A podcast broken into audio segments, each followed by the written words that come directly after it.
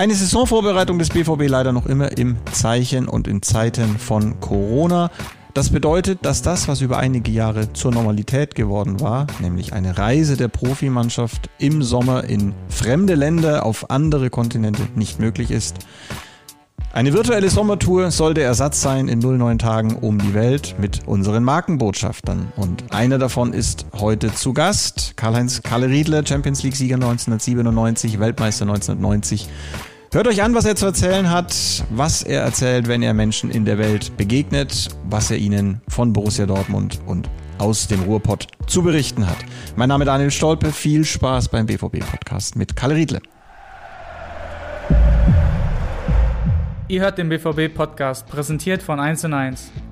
Jetzt mach mich hoch! So, so, so. 1 zu 0 für Köln! Wir haben grandios Saison gespielt. Ja, Kalle, herzlich willkommen. Ich könnte jetzt sagen, in Südkorea im Rahmen unserer virtuellen Sommertour. Aber natürlich sind wir nicht in Südkorea. Ja, das ist leider natürlich Covid-bedingt, äh, dass man nicht vor Ort sein kann, ist natürlich immer viel schöner, wenn man irgendwo im Land sein kann, auch die Fans spüren kann. Und, äh, aber trotz alledem, äh, mit den heutigen Möglichkeiten, dass man sowas überhaupt machen kann, ist natürlich gigantisch. Und eine Welttour so ganz ohne Jetlag hat ja auch was für sich, oder? Ja, absolut. Normalerweise braucht man so ein, zwei Tage, bis man sich da mal akklimatisiert hat und äh, so ohne Jetlag geht's dann auch. Also für unsere Zuhörer des BVB-Podcasts, die jetzt noch nicht alles mitverfolgt haben, wir haben vor ein paar Tagen angefangen, die Welt zu umreisen. Das Ganze heißt in 09 Tagen um die Welt. Äh, angefangen haben wir in den USA, wir waren in Brasilien, äh, verschiedene Stationen stehen auf dem Programm, Polen äh, und ja, jetzt sind wir wie gesagt in Südkorea, in China geht's dann zu Ende. Ähm, der BVB hat Fans auf der ganzen Welt und du, Kalle, bist einer der Markenbotschafter des BVB. Erzähl mal ein bisschen, was, was ist deine Rolle und äh, was macht den Spaß am, am Markenbotschafter-Dasein aus?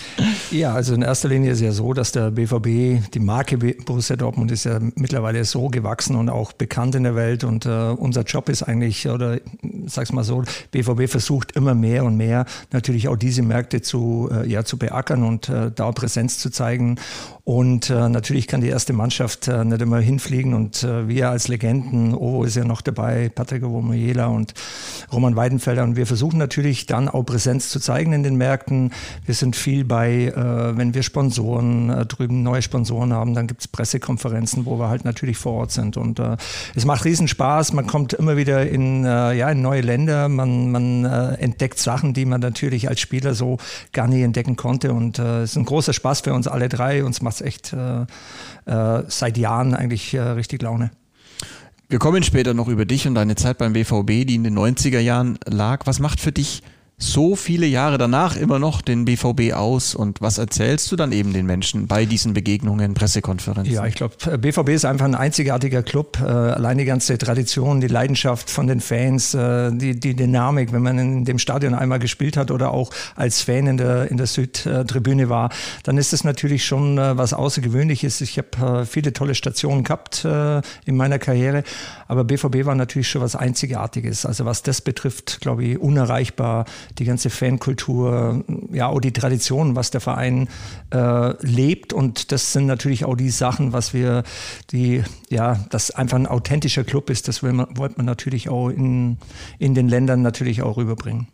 Du hast jetzt die Clubs schon angesprochen, dann machen wir es rund. Ähm, begonnen hast du bei Blau-Weiß 90 Berlin, ein einzigartiges Jahr in der Bundesliga, mhm. Ähm, bist dann zu Werder Bremen gegangen und dann ging es los. Ähm, das war ja die große Zeit, als, als Bundesliga-Profis, als deutsche Spiele in Italien gefragt waren. Du bist zu Lazio Rom gewechselt. Äh, Lazio Rom, großer Name, äh, immer noch, glaube ich. Dann eben beim BVB von 93 bis 97 eine tolle Zeit mit vielen Titeln, vielen Erfolgen, äh, Champions League Sieg natürlich. Und dann bist du zu Liverpool gewechselt. Ähm, und ich würde gerne mal auf diese drei Clubs, Lazio, BVB und, und Liverpool gucken. Wie war das damals? Waren das schon internationale Marken oder waren das eher so regionale Phänomene noch? Kannst du das ein bisschen aufdröseln? Gut, also fangen wir mal mit, äh, mit Lazio Rom an. Es war ja damals die Zeit äh, für jeden äh, Nationalspieler, dass er irgendwo war die italienische Liga natürlich die mit ab mit Abstand attraktivste. Maradona, da haben sie alle gespielt, die ganz großen Stars. Und äh, das war natürlich auch für mich ein, ein riesen Einstieg in, ja, in dieses ganze Ding. Und äh, ich hatte damals von Lazio Rom dieses Angebot bekommen. Ein Jahr davor hätte ich eigentlich zum AC Mailand sollen, hat aber dann äh, ja im Nachhinein vielleicht Gott sei Dank nicht geklappt, wäre vielleicht eher anders gelaufen die ganze Karriere. Und Lazio war ein Club, die kamen äh, aus der zweiten Liga zwei Jahre davor. Wir hatten eine, eine junge, äh, mit guten italienischen Spielern auch bestückte Mannschaft, die dann äh, mit Thomas Doll, mit äh, Paul Gascoigne, mit Aaron Winter und meiner Wenigkeit bestückt worden sind. Und es, äh, ja, es war ein, ein, ein Club, der äh, ein Riesenpotenzial gehabt hat. Das hat man später dann auch erst äh, bemerkt, dass es natürlich Lazio äh, auch zu Titel gebracht hat in der italienischen Liga. Und äh, also es war ein super Einstieg für mich. Dann äh, BVB, klar, braucht man nicht viel äh, zu sagen, war sicherlich die wichtigste Station in, äh, in meiner Karriere. Ich meine, mit den, mit den Titeln äh, Meisterschaft zweimal und dann Champions League. Mehr kann man sich eigentlich nicht erwünschen. Und äh, wir hatten eine tolle Supermannschaft äh, zum damaligen Zeitpunkt.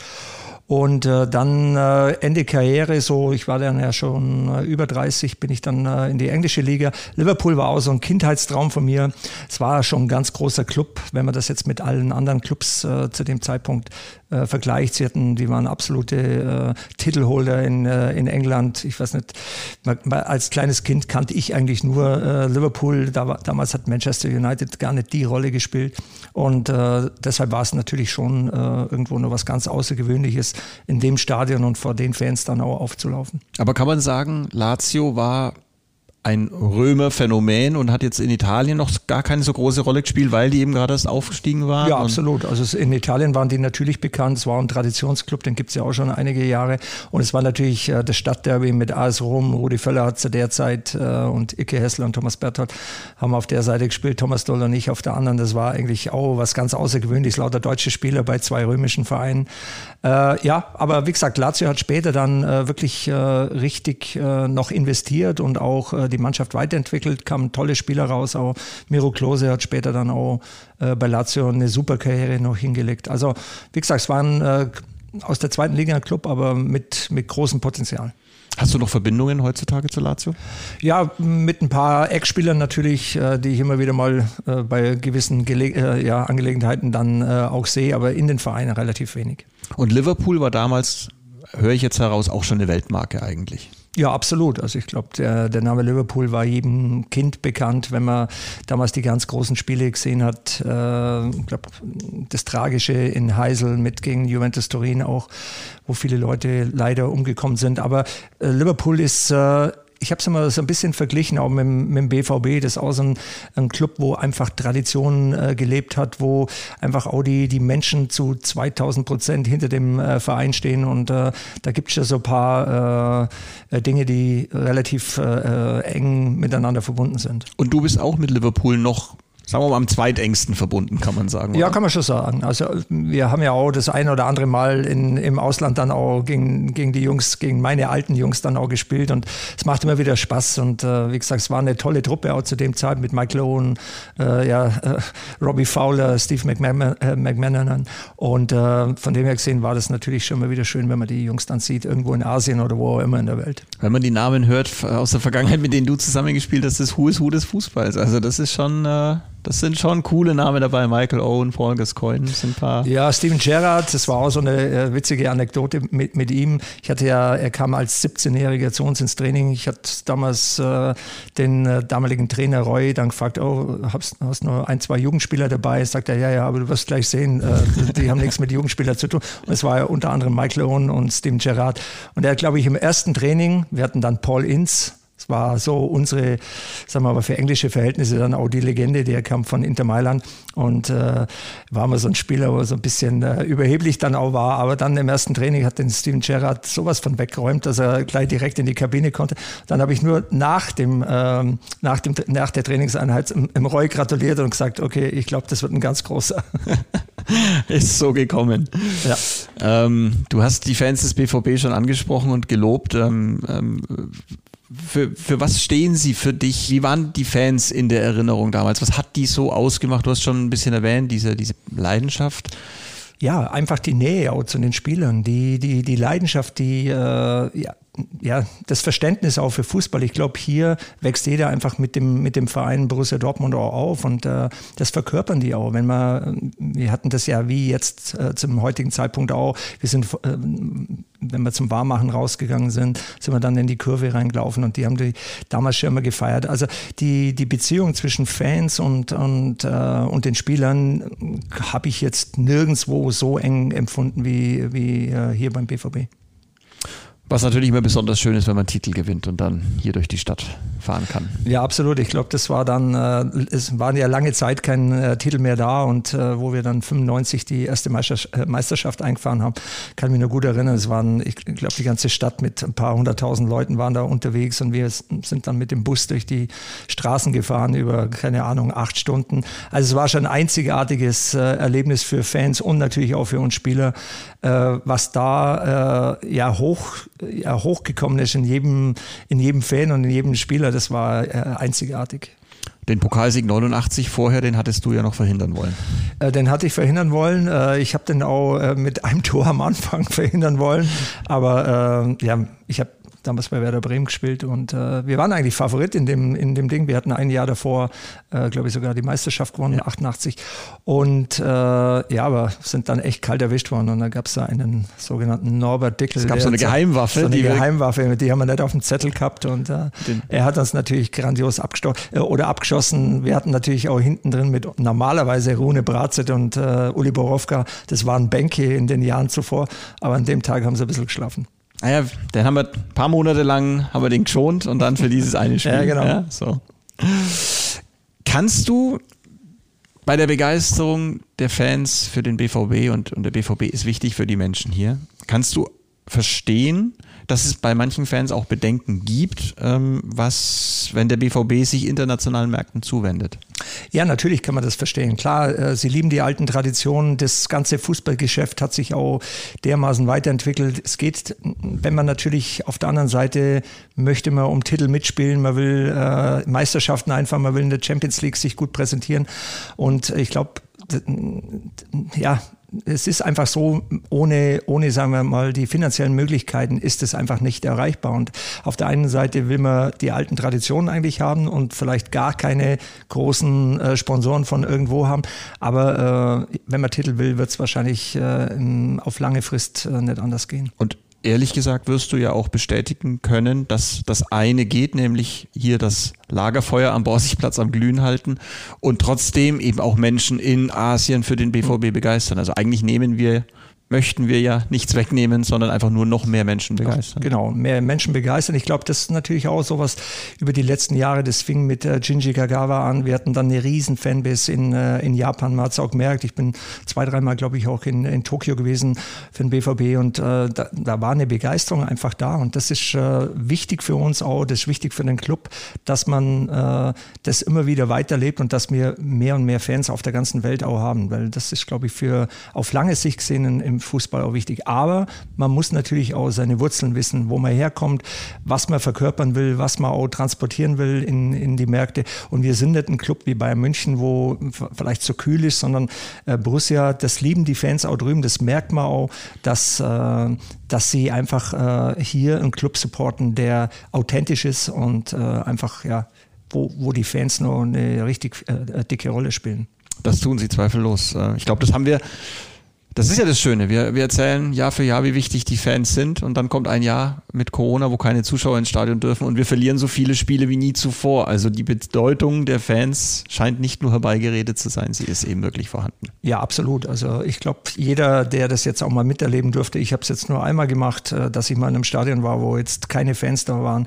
Und irgendwie hat es mich schon fast schockiert. Also ich muss dazu sagen, die, sag mal, die, die Qualität war, war relativ gut für das, dass keine Fans im Stadion waren. Aber es gibt einfach keine Atmosphäre. Und ich glaube, wir haben schon sehr darunter gelitten, dass wir keine Fans drin gehabt haben, weil das einfach so, ja, so ein Zusammenspiel auch über die ganzen Jahre immer war, dass wir die einfach gebraucht haben. Die waren der zwölfte Mann für den BVB immer schon. Und auf einmal kommen Gegner hierher und sagen, heute ist die gelbe Wand leer und da geht was. Ja, natürlich. Die kamen dann immer richtig frech her. Wir hatten dann auch gegen Mannschaften verloren, die wir wahrscheinlich mit Fans nicht verloren hätten. Und äh, ja, also man muss sagen, hoffentlich äh, ist die äh, Pandemie jetzt äh, irgendwann zu Ende, dass wir das unter Kontrolle kriegen, dass wieder mehr und mehr Fans in, ins Stadion kommen können, dass man das Alte äh, irgendwie wieder zurückbekommt, weil äh, Fußball ohne Fans, das ist einfach gar nichts.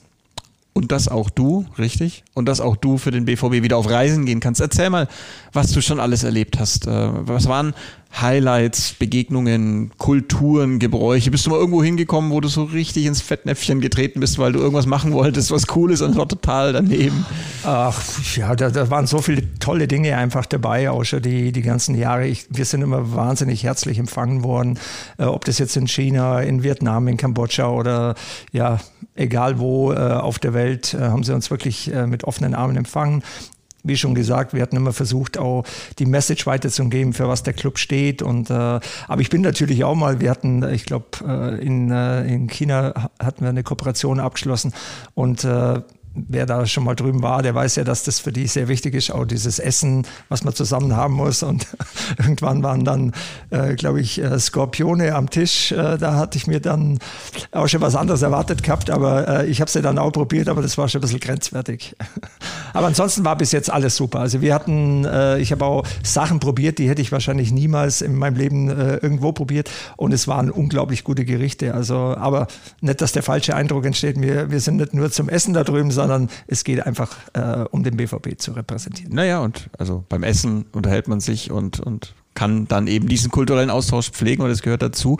Bereitest du dich speziell vor? Also guckst du, wenn du nach Kambodscha fliegst, ich wüsste jetzt nicht, wie man in Kambodscha eine Begrüßungsformel macht oder so. Also ja, wir kriegen dann schon mal kurz vorher dann, äh, sagen wir mal, die wichtigsten Sachen, wie man, wie man sich zu verhalten hat. Zum Beispiel die, ja, die ganzen viele asiatischen Länder, da wird ja nicht die Hand geben, sondern wird praktisch die, ja, die Finger zusammen oder die, die Hände zusammen, wie, wie zum, wie sagt man? Zum Gebet. Zum Gebet, ja. Und so begrüßt man sich zum Beispiel auch in Thailand. Also es, gewisse Dinge äh, kriegen wir dann schon kurz vorher dann auch gesagt, dass man natürlich auch jetzt nicht unbedingt der Plump reingeht in so eine, in so, ja, in so ein Gespräch.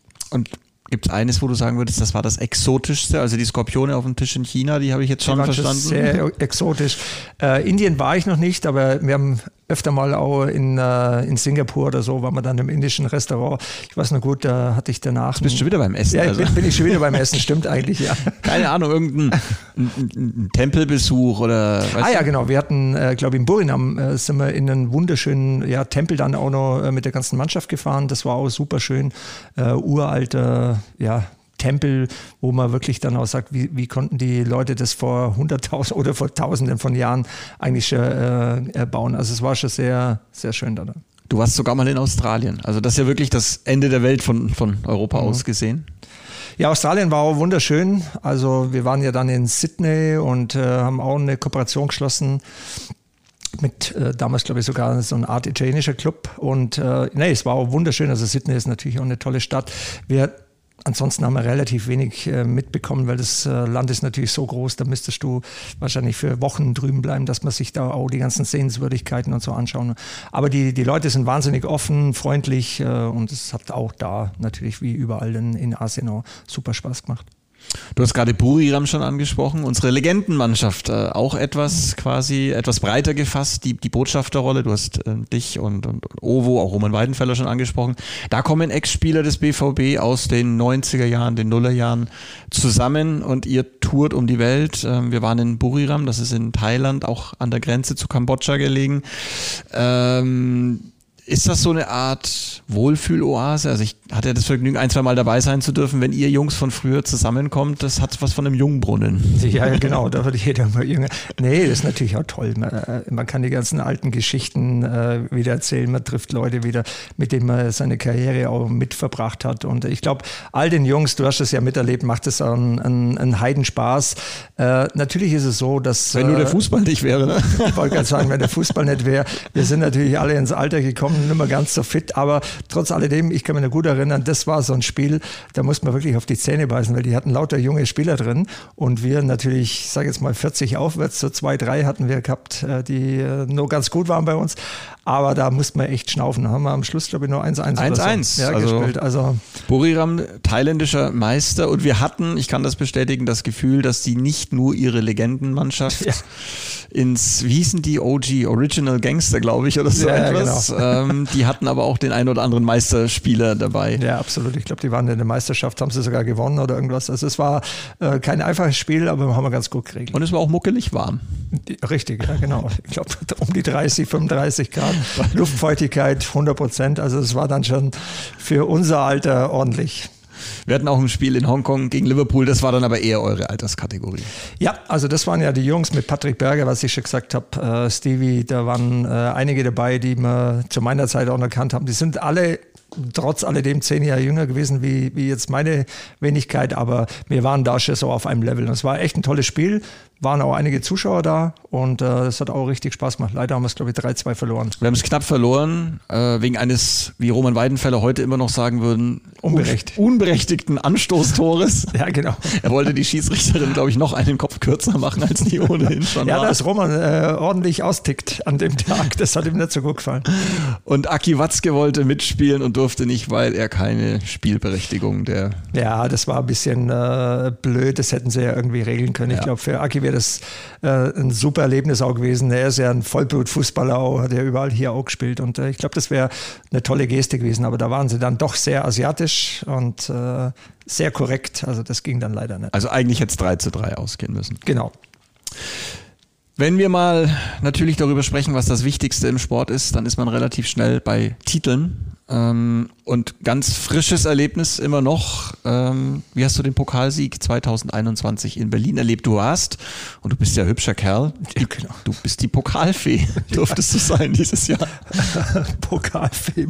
Ja, ja. Nee, also es war ne, natürlich eine Ehre für den BVB da äh, vertreten sein zu dürfen. Und äh, ja, war ein überragendes Spiel. Also wir hatten echt einen richtig guten Tag. Und äh, ja, die Mannschaft hat es auch verdient gehabt. Ich glaube, hinten raus haben wir wirklich äh, tolle Spiele auch abgeliefert. Wir hatten mal zwischendrin so ein kleines äh, Tief, wo jeder schon am Zweifeln war, ob es denn reicht nur für Champions League. Äh, aber wir haben uns wahnsinnig gut weiterentwickelt. Auch Spieler, die vielleicht vorher wie Marco Reus, wo es, natürlich aus einer Verletzung kam, wo es natürlich schwierig war für ihn, der hat hinten raus sensationell gespielt und ich glaube, das war mit äh, auch ja, ein Garant dafür, dass wir dann äh, sowohl äh, das Pokalspiel wie natürlich auch die Champions League äh, Qualifikation geschafft haben. Und äh, ich glaube, für alle Fans und für, ja, für den ganzen Club war das natürlich wieder wichtig, jetzt auch mal wieder einen Titel zu holen. Aus dem Abend mag man ja eigentlich kaum jemanden hervorheben. Du hast Marco gerade schon angesprochen. Drei Torvorlagen, wenn ich es noch richtig äh, in Erinnerung habe. Doppelpack von Jaden, Doppelpack von Earl. Ähm, mhm. Ich glaube auch Roman Birki, der aus einer schwierigen Phase kam und in diesem Finale toll gespielt hat. Aber dann war da einer, der ja jetzt auch frisch in den Legendenstatus übergegangen ist. Lukas Piszek. Was war das für dich? Wie hast du das empfunden, diesen Abend für ihn? Ja, es war natürlich gigantisch für ihn. Ich meine, er hat so eine Wahnsinnskarriere hier hingelegt beim, beim BVB. Ich glaube, äh, alle Fans, alle, alle im Club lieben ihn, weil er einfach ein, ein richtig guter Arbeiter war über die ganzen Jahre. Er hat auch die ganz großen Zeiten unter Jürgen Klopp dann noch miterlebt, mit Meisterschaften.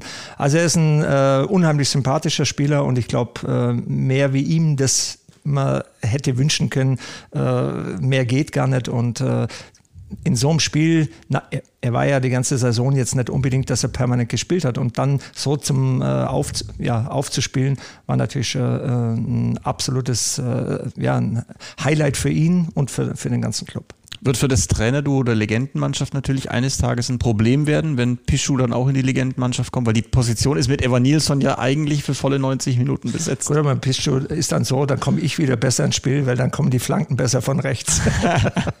nee, nee, Schmarrn. Natürlich freuen wir uns hoffentlich, dass er auch zu den Legenden irgendwann dazustoßt und äh, mit uns irgendwo um die Welt tourt. Ist einfach, wie wir schon gesagt haben, toll, wenn wir, wenn wir dann auch, ich meine, der Altersunterschied zwischen ihm und mir ist jetzt natürlich schon groß, aber trotz alledem, er hat wahrscheinlich auch viele Geschichten zu erzählen über seine ganze Karriere hier beim BVB. Zu erzählen hat er viele, er erzählt nur nicht so gerne. Naja, ah das, wir kitzeln ihn dann schon ein bisschen. Apropos Titel, welcher Titel war denn für dich eigentlich der wichtigste? Du hast ja auch auf deinem Briefkopf das ein oder andere stehen. Ja, also klar, wenn man jetzt mal die ganze Wertigkeit von, von Titeln nimmt und äh, wir haben ja 90 mit Deutschland die Weltmeisterschaft gewonnen. Äh, leider habe ich da im Finale nicht gespielt, nur das Halbfinale und äh, von dem her gesehen, ich habe, das hab, hatte ich aber auch schon oft genug gesagt, äh, für mich von der Wertigkeit her jetzt war sicherlich der Champions League-Sieg mit, äh, mit dem BVB 97. Somit das, äh, ja, das war das Wichtigste, weil ich im Finale gespielt habe, weil ich zwei Tore geschossen habe und weil es einfach über einen Titel über eine ganze Saison war, äh, den wir hier noch nie äh, gehabt haben. Und äh, ja, also ich würde mal aus meiner Sicht sagen, war es sicherlich der Champions League-Titel dann sprechen wir noch ganz kurz, bevor wir darüber sprechen, über eben dieses Halbfinale. Du hast im Elfmeterschießen gegen England den ersten Elfmeter deiner Karriere geschossen, richtig? Ja, genau. Das war eigentlich ganz witzig, weil ähm, ich kam hier rein, Rudi hat sich, glaube ich, äh, im, im, Rudi Völler im, im, Vorfeld dann verletzt gehabt, dann habe ich das Spiel gespielt. Ja, dann kam es zum Elfmeterschießen und äh, Franz Beckenbauer war ja unser Trainer. Er hat dann händeringend nach äh, irgendwelchen Spielern gesucht und jeder hat sich so ein bisschen weggeduckt und ähm, ja, und dann kam er irgendwann zu mir und ich habe im ersten Schritt habe ich gesagt, oh Franz, nee, eher nicht. Und dann ist er wieder weitergegangen und hat so geschaut. Und dann habe ich gesehen, dass er irgendwo Richtung Jürgen Kohler ging. und dann habe ich mir gedacht, okay, ein Verteidiger lasst jetzt nicht schießen. Und dann, hab, und dann bin ich zu ihm hin und habe gesagt, okay, Franz, ich schieße. Aber es war definitiv mein erster Elfmeter in der Profikarriere. Also ich habe in der Amateurliga natürlich beim FCA damals äh, schon den einen oder anderen Elfmeter geschossen, aber profimäßig war es dann der erste. Aber in so einem WM-Halbfinale. Äh, ja, gut, da, da ging es schon ein bisschen ins Zäpfchen, muss ich ganz ehrlich sagen. Aber das war eigentlich auch nur der Weg äh, von der Mittellinie dann äh, praktisch zum Elfmeterpunkt. Der war ein bisschen, da hast du dann so ein bisschen leicht schwammige Beine gehabt. Aber danach war ich mir schon relativ sicher, dass ich den auch mache. Außerdem sind die Engländer im Elfmeterschießen ja, eine Bank. Ja, eh nichts. Also. Peter Schilton, der ist eh damals schon umgefallen wie eine Bahnschranke. Also von dem her gesehen war klar, den muss man irgendwie versenken. Aber dann eben das Champions League-Finale, was auch, glaube ich, nicht alle wissen. Ähm, du hast dir in der ersten Halbzeit den C gebrochen. Wann war das und wie ist das passiert? War das vor oder nach den Toren? Nee, das war nach den Toren. Ich glaube, nach dem zweiten Tor irgendwann ist mal einer drauf und da hat mir den C gebrochen. Ja, ja, genau. Und äh, irgendwie in der Halbzeit habe ich mir das Ding dann nur hingetaped, aber der wurde dann immer dicker und dicker. Und irgendwann ging es dann nicht mehr und dann hat, muss man auch wechseln. Aber wie gesagt, das war sowas von unwichtig äh, bei dem Ding, ob mein C kaputt war oder nicht. Also wichtig war, dass äh, Lars dann auch auch noch reinkommen ist und das entscheidende dritte Tor gemacht hat für uns. Und das war ein einzigartiges Glücksgefühl, glaube ich, für jeden. Also ich bin auch schon beim Warmmachen, ich kann mich ganz gut erinnern, das war wie ein Trance, wo wir da eingelaufen sind. Dass das, das sind schon Momente, das wusste jeder. Das äh, sind Sachen, die dann irgendwann äh, ja, de, auf deiner Vita stehen, wenn man das Ding gewinnt. Und wir waren natürlich krasse Außenseiter. Juve hat die beste Mannschaft zu dem Zeitpunkt auch gehabt. Aber ich glaube, sie haben uns auch ein bisschen unterschätzt. Am Anfang haben sie gut gespielt, aber wie gesagt, wir haben es dann irgendwie ausgenützt und äh, dann im Endeffekt auch verdient gewonnen. Es beginnt ja jetzt die Saison, in der es dann 25 Jahre her sein wird. Wahnsinn, oder? Ja, unglaublich. Die Zeit vergeht. Also man muss wirklich äh, manchmal äh, läuft sie zu schnell und äh, diese Sachen mit, äh, was wir jetzt auch immer machen mit den Legenden, das äh, sollte man wirklich auch genießen, weil, äh, wie gesagt, die Zeit rennt einfach zu schnell. Und das Finale der Champions League 2022 wird auf den Tag genau 25 Jahre nach dem Endspieldatum von München äh, sein. Gut, das wäre ja nochmal irgendwas, wo wir uns äh, als Ziel vornehmen können. Oder? Ja, klar. Also ich meine, jetzt haben wir, wir haben eine gute Mannschaft und äh, im Fußball ist immer alles möglich. Das wäre natürlich ein Traum, irgendwann Champions League auch wieder ganz nach vorne reinzukommen. Als Markenbotschafter den Pokal reinzutragen. Ja, mehr ging nicht. du hast in der Nacht vor dem Finale von zwei Toren geträumt. Mhm die du auch schießt, oder? ja, ja. Äh, ich, ich war dann schweißgebadet irgendwann um drei im Bett liegen. Ich glaube, ich, ich meine, ich hätte Martin, äh, ich, ich weiß jetzt aber nicht mehr ganz genau, der Martin Krieg lag mit mir, glaube ich, auf dem Zimmer. Und äh, ja, ja, und dann habe ich irgendwie, ja, ich habe irgendwie das geträumt, keine Ahnung warum. Und es kam dann danach. Aber natürlich jetzt nicht in der Reihenfolge und auch nicht, ob ich einen Kopfball oder mit links. Aber ich habe irgendwie geträumt, dass ich zwei Tore mache. Und wenn du jetzt, äh, das ist glaube ich was, was du schon mal erzählt hast, dass du darüber staunst, wenn du irgendwo hinkommst und sagst, ich bin der Kalle Riedle und die Leute wissen einfach, Champions League Finale 97, zwei Tore, egal wo auf der Welt, das macht halt unsterblich. Ja, klar. Also das sind, wie gesagt, die großen Titel machen, machen dann schon, äh, sag mal, den Unterschied. Und äh, mit dem Titel ist sowohl Lars wie auch meine Person mit Sicherheit behaftet äh, oder Verbunden. Verbunden, nicht behaftet, sondern verbunden. Und äh, ja, klar, es ist immer toll, wenn man dann auch drauf angesprochen wird und kann dann über die alten Kamellen dann auch erzählen. Kann man endlos, oder? ja, klar, die kannst du mal wieder bringen. Wird es, wird es langweilig irgendwann? Oder ich, ich stelle mir nee. manchmal vor, ein Musiker steht auf der Bühne und singt jeden Abend dieses eine gleiche Lied. Ja, gut, das stimmt. Also jeden Abend sind wir ja nicht und das sind äh, drei, vier, fünf Mal im Jahr. Also da kann man das dann schon erzählen. Es wäre schön gewesen, Kalle, mit dir heute in Südkorea plaudern zu können. Ähm, es ist trotzdem schön, dass wir miteinander haben plaudern können. Eine halbe Stunde über damals und heute. Ich sage ganz herzlich Danke. Bitte? Und ich freue mich jetzt schon auf all die Gelegenheiten, wo wir uns irgendwo auf dieser Welt oder auch in Dortmund wiedersehen und über unseren BVB plaudern. Danke dir. Danke dir auch.